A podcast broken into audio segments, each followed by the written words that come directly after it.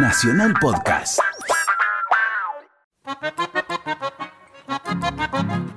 El sueño de las islas del Ibicuy.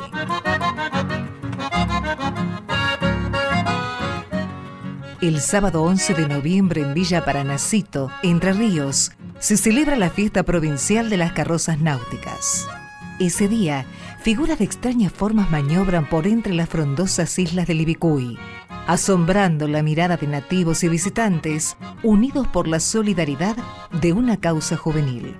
Carolina Conecni ostenta el descriptivo nombre de secretaria de la Comisión de Carrozas, representa una familia legendaria de Paranacito y conserva la historia del nacimiento del desfile de carrozas.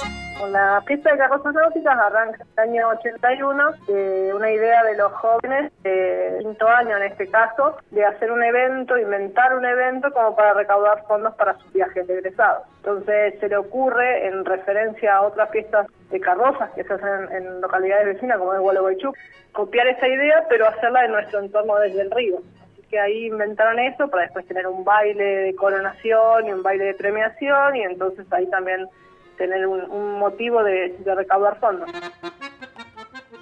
Villa Paranacito tiene 5.000 habitantes, la mayoría hijos y nietos de migrantes que treparon el delta sin olvidar su pasado. Conviven herederos de europeos venidos en la entreguerra del siglo XX, todos ganados por la belleza de islas y ríos que sin embargo, en los últimos años, pusieron en serio riesgo la existencia de sus poblaciones. Aunque la opción puede ser la migración, la mayoría defiende su pertenencia a las islas. Las inundaciones son cíclicas. Tuvimos eh, la del 83, 82, 83, pues fueron 14 meses de agua sobre la calle en esta creciente.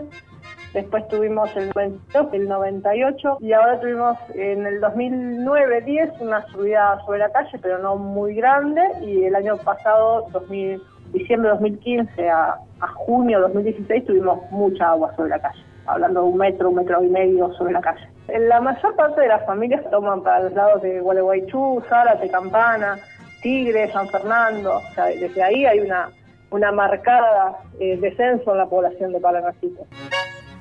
El emblemático Rodolfo Walsh, antes de ingresar a su definitiva militancia política, supo recorrer el delta desde su vivienda en Carapachay hasta Entre Ríos, pintando en sus escritos un paisaje social que mucho no ha cambiado.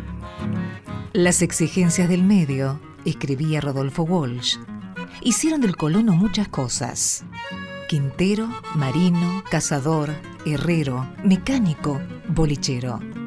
Sometido a las calamidades cíclicas, los repuntes del río y las bajas del mercado, las plagas de las plantas y los incendios de los pajonales, debió erigir sus diques, reparar sus embarcaciones y almacenar el gas de los pantanos que alumbra muchas casas. Miroslao Konechny, checoslovaco, ilustra esa variedad de los oficios. Albañil primero, constructor naval después, suele tripular ahora el Luzcón Biplaza del Aeroclub de Paranacito y divisar la comarca entera de los suyos. La aventura que Walsh no contó la recupera Carolina, la nieta de Miroslao Konechny.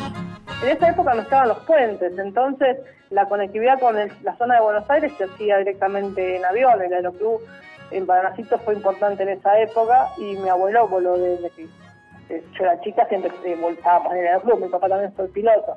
Y cuenta eso de que él lo traslada y hace, hace ese relato del, traslado y nombra o sea, las, diferentes profesiones que había tenido el abuelo, además de ser aviador, ¿no? Mi abuelo era, era carpintero, albañil, hacía lo que, de todo un poco, ¿no?